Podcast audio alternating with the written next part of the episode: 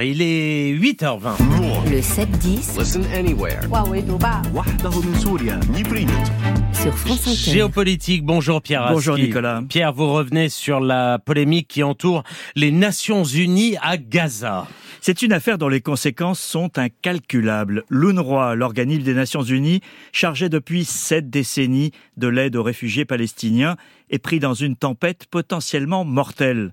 Israël a accusé 12 employés palestiniens de l'UNRWA à Gaza d'avoir participé à l'attaque du Hamas du 7 octobre, une accusation, preuve à l'appui, extrêmement grave.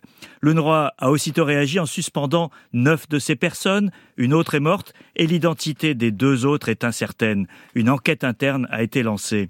Mais ça n'a pas suffi à éteindre l'incendie. Les États-Unis ont aussitôt suspendu leur financement de l'UNRWA, suivi d'une dizaine de pays occidentaux, dont le Royaume-Uni ou l'Italie. La France a réagi en deux temps. D'abord pour noter avec satisfaction l'annonce d'une enquête, puis un second communiqué hier pour signaler qu'aucun financement français n'est prévu ce semestre. Un communiqué pour dire que rien ne se passe, c'est que les pressions doivent être fortes. Ces prises de position ont à leur tour fait scandale. Et pour quelle raison, Pierre? Euh, Le contexte, Nicolas, est évidemment celui de la tragédie humanitaire en cours dans la bande de Gaza. On compte plus de 26 000 morts et les plus de 2 millions de Palestiniens sont menacés par la famine, bombardés, fuyant les combats d'un bout à l'autre du territoire. Couper le financement de l'aide ressemble à une condamnation à mort dans ce contexte. Comme l'ont fait observer le gouvernement norvégien, l'ONG Médecins du Monde et le premier concerné, Philippe Lazzarini, le patron suisse de l'UNRWA, se dit choqué et parle de châtiment collectif.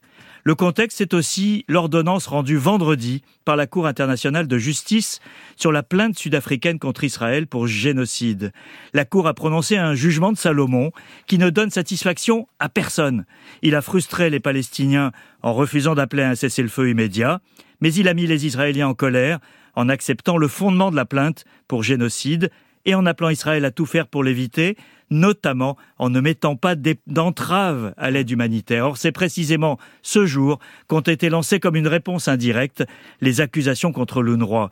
Le chef de la diplomatie israélienne est même allé plus loin en jurant d'écarter l'UNRWA de tout règlement de l'après-guerre à Gaza. Alors, quelles vont être les suites? Le secrétaire général de l'ONU, Antonio Guterres, a appelé les pays qui ont pris la décision de couper les financements à la reconsidérer, car selon lui, il y aura plus, il n'y aura plus de quoi garantir l'aide à ces civils dès février.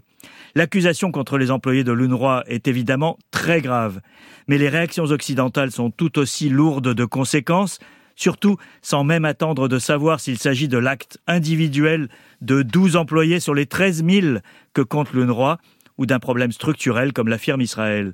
Sur le fond, s'en prendre à l'UNRWA, c'est casser le thermomètre, mais sans régler les causes du problème palestinien, et c'est renforcer le soupçon du deux poids, deux mesures, dès qu'il s'agit d'Israël et de l'O- de l'Occident. Dans les deux cas, ça ne fait pas avancer la cause de la paix. Pierre Aski, merci.